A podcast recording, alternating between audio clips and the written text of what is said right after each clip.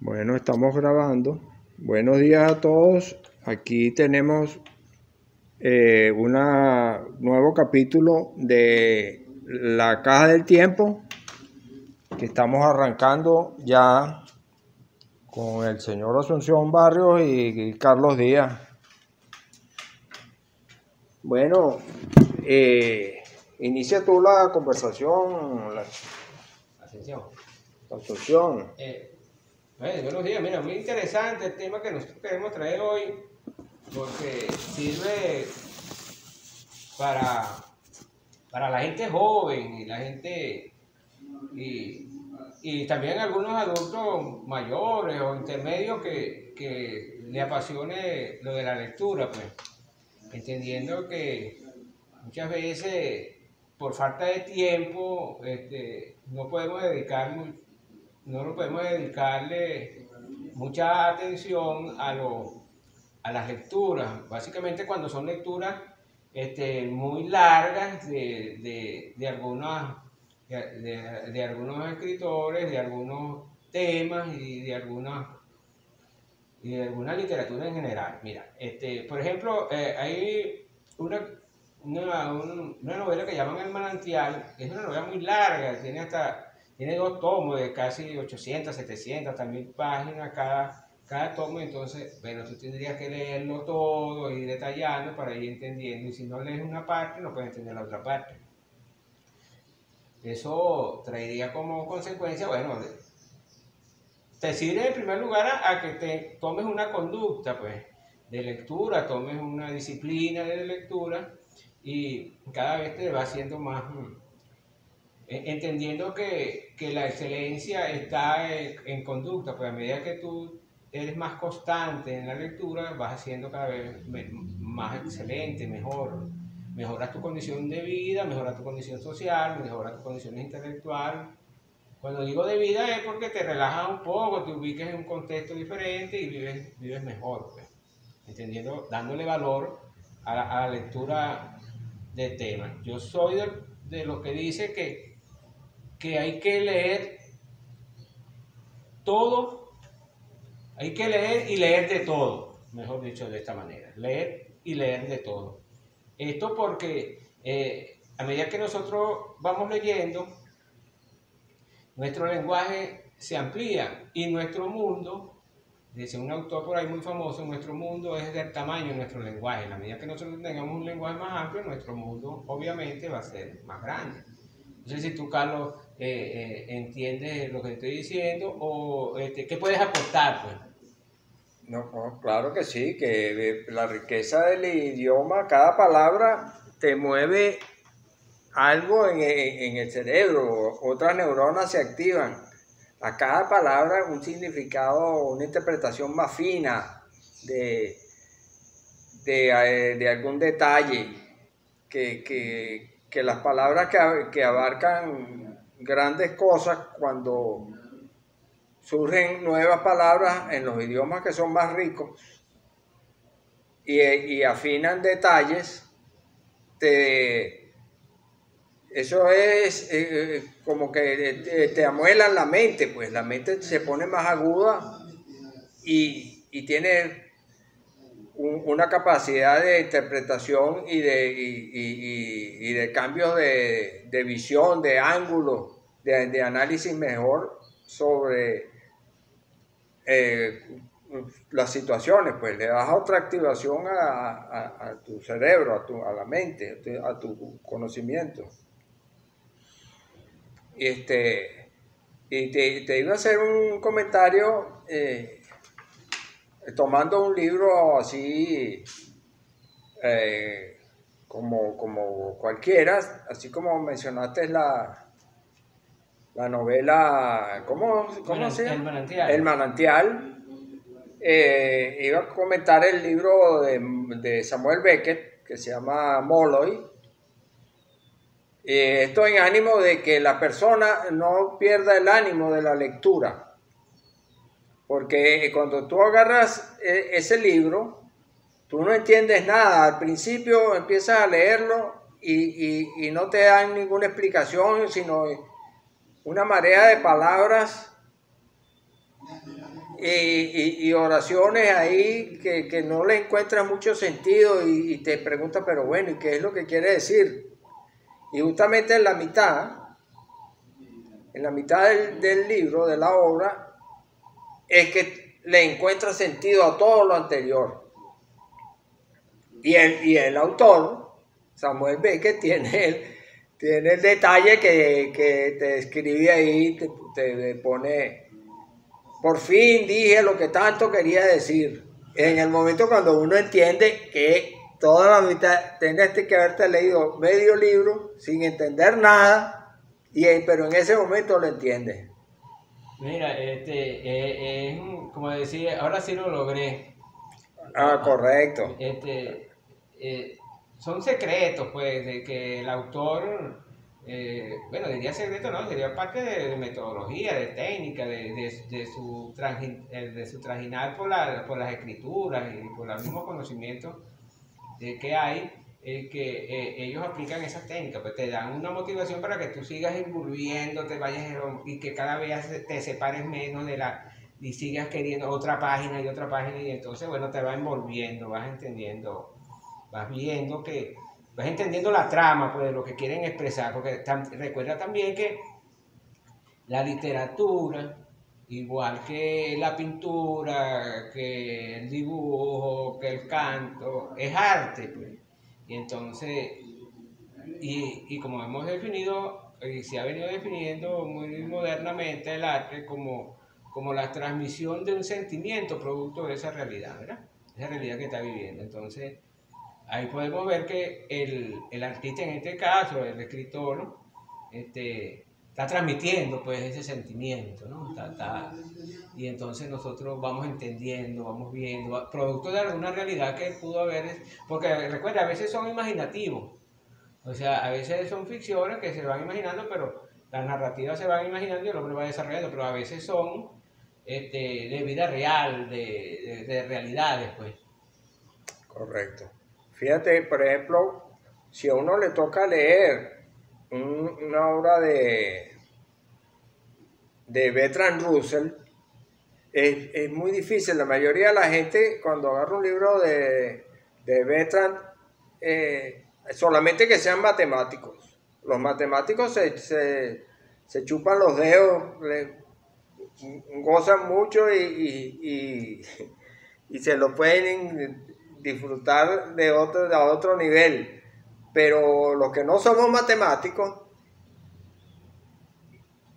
que somos la mayoría de las personas, entonces pasamos trabajo con Bertrand Russell porque él incluye ecuaciones en sus libros. Muy interesante, muy interesante. Y entonces él, eh, él te está escribiendo un, un texto y entonces te dice porque para, para que eso se, eh, se lograra tenía que haber un cambio de presiones y tal, y entonces te pone la ecuación ahí. O, decir, desarrollame la siguiente ecuación. Eh, eh, no, él no, él no, te pone que tú saques ninguna cuenta. Ah, o sea, él la pone ahí como explicándolo matemáticamente. A donde tiene que llegar. Correcto, que si tú eres matemático, tú le entras y, ah, ok, pero si no eres matemático, ¿qué hago con aquella cosa? Ah, y otra, y que, precisamente por eso es que eh, eh, Stephen Hawking escribe sus libros.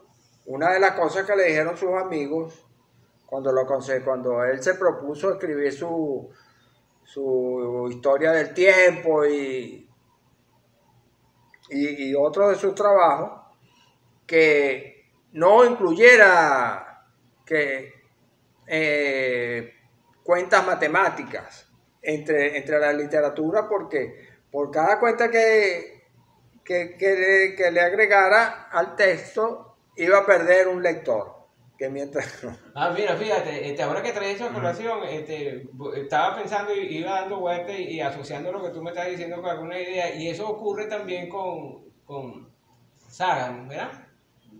Ah, con Sagan, con Carl Sagan. ¿Verdad? Porque eh, si tú te pones a leer los libros de, de Carl Sagan, entonces te das cuenta de que bueno, tengo que ser astrólogo, astrónomo, tengo que... No, vale, y entonces el hombre tú te das cuenta que en la medida que te metes en el libro, todas explicaciones complejas de que se mueve un astro, que se mueve esto, que es la constelación, que es la estrella, que y entonces el hombre te va explicando y tú vas fluyendo en ese conocimiento y te hace agradable la, eso complejo. Lo hace, exacto. Lo es una magia. fácil, lo hace muy fácil. Es una magia que hay ahí, ¿viste? Bueno, eh, Hopkins lo, lo hace también. Pero eh, en el caso de Russell, bueno, Russell escribió estos, estos libros a principios del siglo, lo, es la obra de Bertrand. Y entonces, eh, él, ahí, pero no quiere decir que porque hay unos, unas, unas cuentas ahí en álgebra, ecuaciones y, y, otras cuentas matemáticas, tú no entiendes nada, no vayas a sacar nada, no, no, no, de los textos. Yo, yo leí eso y yo llegaba a las cuentas y las saltaba. Y, y me iba a la parte que yo entendía. Y no habré entendido el 100% de la obra, pero sí un porcentaje de, de sus explicaciones y, y, y, de, y, de lo, y de lo expresado en el libro. Y entonces uno no pude haberme hecho yo eh, renunciar a aquello al encontrarme no, yo no entiendo esto y, y soltar ese libro. Ah, Pero, no, no, yo, yo seguí con el libro y, y, hay, y hay muchas cosas que recuerdo. Recuerdo, por ejemplo, un, una exposición de él donde hablaba de, de, la verdad y la razón. Ah, ok, muy interesante. De la verdad y la razón. Y entonces él explica que ponen un, un ejemplo. Entonces, que la persona tal, la persona A, digamos, eh, le pregunta, ¿qué hora tiene? Y entonces él ve su reloj y son las 8 en punto de la mañana. Y él dice, son las 8 en punto. Y entonces resulta que sí son las 8 en punto y él, y él tiene la razón. Pero lo que él no sabe es que ese, su reloj se detuvo a las 8 de la noche en punto, la noche anterior. No la del día. No la del día. Da la casualidad que en el momento que le hacen la pregunta es cuando él ve su reloj y ve que son las 8 en punto y él dice la verdad, porque son las 8. Pero él no tiene razón. Él no tiene razón porque él, él está tomando como como referencia lo, eh, su, lo que le está indicando su máquina que tiene en la mano.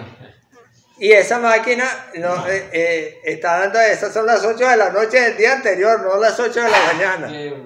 Entonces, él, dice la verdad, pero no tiene razón.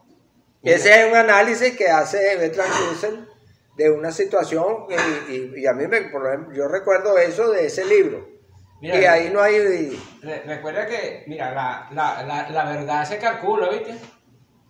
La verdad se calcula. Hay unos métodos matemáticos con unas tablas de frecuencia y, vas colocando una letra y otra letra y, tal, y, hace, al final hace como una especie de, de una matriz matemática y da como resultado este, eh, la verdad. Por decirte algo, mira, este, tú mandas a hacer un, un, un hoyo ¿verdad? Un hoyo para introducir ahí tantas columnas de, tantas columnas de hierro, Entonces, y tú te vas, y cuando regresas consigues el hoyo tapado, sellado con las columnas. Entonces tú querías, tú quieres saber si fueron las columnas que te metieron, la cantidad de columnas que te metieron ahí en el hoyo. Bueno, te aplicas el método de la verdad. Y vas introduciendo este, algunos elementos de la matriz y al final, bueno, te dice si o cuántas o no, o si le metieron o no. Son métodos matemáticos que, bueno, habría que explorarlo con, más a fondo ese tipo de, ese tipo de matemática, porque la cosa es que la matemática tiene muchas ramas, una rama de la, tanta la, analítica, la otra, la, y la muy pequeña, la infinitesimal, este, bueno, tantas matemáticas que nos sirven para todo. Algunos dicen que, bueno, la matemática es la razón de la vida, bueno, puede ser que sea así. También puede ser la base de la lectura, ¿verdad?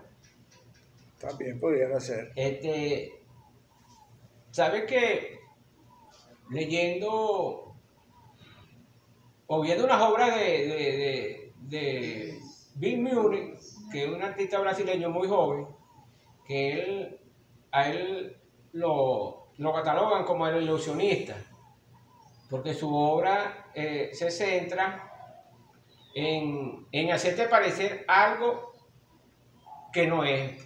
Por ejemplo, él te hace un, con, con, azúcar y con chatarra y con una cosa te hacen figura. Y entonces tú ves de allá, ves de lejos y ves un, paisaje. Y cuando te acercas son unas latas colocadas en una disposición que permite que tú veas como un paisaje. él lo llaman ilusionista. Pero lo más interesante de, de, de Bill es que a él, lo, él comienza a dibujar desde muy temprano de muy temprana edad. Inclusive en el colegio ya uno, la, eh, la gente, las maestras y los, los, educadores que tenían lo, lo, comenzaron a observar porque estaban dando la clase y él estaba dibujando. Estaban hablando de una cosa y él estaba dibujando. Entonces se fueron dando cuenta de que el hombre tenía, el muchacho tenía mucha inclinación y era muy bueno en el dibujo. Vieron los dibujos y eran extraordinarios. Muy perfectos. Pero esa habilidad en el dibujo viene de la abuela que lo enseñó a leer. Y la abuela, su abuela, este, aprendió a leer, leía y no había estado más de seis meses en una institución educativa. O sea que era pueden decirle hoy en día, hablando de los términos, eh, era como, no leía, era analfabeta. Y ella sabía leer, pero ella leía, ella no leía las palabras, sino que dibujaba las, las palabras. Y de esa manera enseñó a, a, Bill Munich, lo enseñó a leer y a dibujar. ¿Viste? son unos métodos que eh, por ejemplo, esdrújula, la palabra esdrújula, eh, no es que la vaya a escribir, no, sino que la imaginaba y la, dibujaba en su mente y la pronunciaba. Son métodos que te permiten... Completa. completa. Ella se la imaginaba completa. Completa y la dibujaba, la tenía aquí y la dibujaba. Y entonces de esa manera aprendió, le enseñó y él aprendió a dibujar antes que leer, por decirte algo. Y leía de esa manera. Eh, son métodos. Yo particularmente cuando agarro una obra para leerla, este, la ojeo toda y a veces comienzo de, de atrás hacia adelante. Este, pero esta obra que, estábamos comentando, así como la que tiene tu amigo, que no, eso no permite eh, no permite que tú hagas eso, tienes que ir en una secuencia eh, muy armónica hasta que llegue a ver descifrar el espacio, el tiempo, el contexto, la idea principal, los personajes, todas estas cosas, porque eh, el, escritor te lleva que tú tienes que ir saltando hasta, que llegue. No, no es como que de repente tú puedas, no es el caso de, de, de Biblia, pues la Biblia, este, tú puedes comenzar a leerla en Apocalipsis, por decirte algo. ¿eh? Y, vas entendiendo. O puedes leer, salta en cualquiera de los evangelios o salta en cualquiera de los salmos y lees y puedes ir entendiendo. Hay libros que, básicamente novelas que tienes que ir leyendo a través de seguir pues una secuencia. Correcto. Eh, te comentaba, por ejemplo, que, en el caso de la, interpretación como tal, si tú eh, eh, tomando una obra cualquiera que la empiezas a analizar y, para encontrarle sentido, si comparándola con, con otras.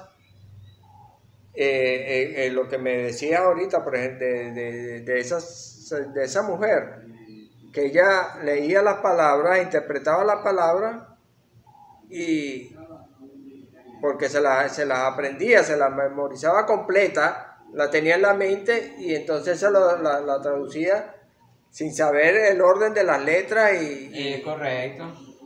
La dibujaba. Pues. Ajá, la dibujaba. Que algo así, no, no, no, no exactamente, no exactamente, pero algo así viene de, por ejemplo, del, del mandarín, del chino, del chino mandarín y, que hay símbolos así que de palabras que son que tú dibujas el símbolo y significa eso. Ajá, significa una, una cosa. Y y, tiene el mismo método que, usaba esa señora, que ella lo aplicó al español o al portugués, porque si era brasilera, al portugués. Y, de ahí, o sea que esa es una parte de la mente, solo que, lo trabajamos diferente. con, con, el español, que es ordenar las letras para que te den un sonido y entonces tú ahí traduces que ese significado. No, y que eh, el español eh, tiene, tiene que, por ejemplo, sujeto, verbo y predicado. ¿eh? En la oración, sujeto, verbo y predicado. vas viendo que cada uno se dice que utiliza un verbo fuerte, imperativo, para designar tal cosa y utilizan otro verbo para otras cosas y entonces tú vas viendo lo que ese verbo es la acción que ejecuta lo que se dice del personaje en un ambiente determinado. Entonces uno va viendo, va llevando la secuencia, por ejemplo, dice mesa blanca eh, eh, o la mesa está blanca. Entonces, bueno, ahí ubica pues lo que se dice del sujeto, eh, el predicado y, el verbo. Te van, te van ordenando. Fíjate que, hablando un poco de, del lenguaje y de las palabras y de la literatura, es como obligante hablar de Neruda, pues, de Pablo. Y, Pablo escribió en un poemario que hubo por ahí algún, eh, eh, algo que dice así, eh, confieso que he vivido. Eso habla de los, de los toros que caminaban y que vinieron y que de alguna manera tú conoces parte de esa historia, ¿no? De, de que vinieron y se llevaron el oro, la fructífera, recogían eh, vegetales y esto, pero también se le caían a esos toros de sus trajes, de sus alhajas, se le caían las palabras, pues. Y entonces de esa manera este, se, iba, se fue organizando lo que es el, castellano, el idioma, ¿no? Y, y, expresa la riqueza y el valor que tienen, este, eh, de que tiene el idioma, ¿no? Entonces, yo creo que nosotros uno de los idiomas más ricos y más extraordinarios que tenemos y, es, el nuestro, pues, el, castellano, que va a expresar y a detallar con una narrativa muy particular cada una de las cosas que tú vas viviendo, pues, siempre está relacionado con el ambiente, es un idioma que, que bueno, para la, para la literatura, para la ficción, para todo, eh, es bastante cómodo porque tú puedes utilizarlo eh, cómodamente. En cambio que, por ejemplo, el inglés eh, es como más rígido. O sea, tú cuando dices algo en inglés lo dijiste y, y no lo puedes hacer no lo puedes hacer que, que, mute, pues, que cambie a otras cosas. Pues yo estoy en desacuerdo ahí contigo. Ah, yo creo que el inglés es muchísimo más flexible ah, que el español, pero muchísimo. Eh, de hecho, eh, de las teorías de que, y, de los estudios que, hacen los lingüistas ahorita de los idiomas, eh, dice que, por ejemplo, el idioma que va a desaparecer primero es va a ser el francés. Por Porque tiene muchos reglamentos. Muchas formas, muy, muy, tiene es muy estructurado, muy cerrado, muy enmarcado, muy y si se sale de ahí no no. Entonces eso limita a los idiomas que, que, que abarcan, fíjate que, que, el francés comparado con el español, el inglés o el árabe o, o el chino, Ah, eh, se habla muchísimo menos en, cantidad de personas. Ah, es, muy rígido, por ejemplo, y se escribe de una forma y se pronuncia de otra forma completamente diferente. Es complejo. Es, muy complejo y tiene mucha, mucha regla. El español es más flexible que el francés, bastante más flexible pero tiene más reglas que el inglés. El inglés es bastante relajado y te acepta palabras nuevas. No, el, inglés no tiene academia de la lengua, el español sí, o sea, ya de haber una academia de la lengua, ya te dice aquí hay un patrón. Ya establecido. Ajá. Si no está ahí, ya no está eh, fuera del idioma. Correcto. Aunque que, que la Real Academia tiene la, la, digamos, la flexibilidad, que si una palabra nueva la dicen eh, tanto número de, personas, eh, eh, ya es incluida, es aceptada en la Real Academia de los, de los hispanoparlantes. Que hay una palabra nueva, como por ejemplo cuando se aceptó chévere. Ah, Chévere no existía en la Real Academia, pero entonces cuando se compró, no, hay tantos millones de personas que usan la palabra chévere. Entonces, ah, bueno, entonces se acepta y se... Vamos a aceptarla. Vamos a aceptarla. Mira, eh, lo que pasa es que lo mejor yo soy un amante de castellano y entonces como buen territorial... Correcto, correcto. Entonces defiendo, pero es muy interesante lo que me acaba de decir porque también nos da la oportunidad de ver que que el idioma también es, eh, que el inglés también es un idioma amigable, pues, o sea, nosotros podemos, podemos este, establecer condiciones con De hecho, por ejemplo, el alemán, el, el, idioma alemán tiene más palabras que el español. Y fíjate tú que utilizó la palabra amigable, es como que si de repente nosotros nos pegamos más, que nos identificamos más, nos llevamos más a la mano, más del bolsillo. Y el inglés también tiene más palabras que el español. Entonces, cuando eso de que hablábamos de, de, de, palabras nuevas, que, que, fue con lo que iniciamos la conversación, que te ayudan al, al cerebro a tener diferentes visiones, a tener, a teniendo un idioma como el inglés, el alemán, el chino, tienen más cantidad de palabras. Entonces, eh, ahí tienes otras visiones, tienes...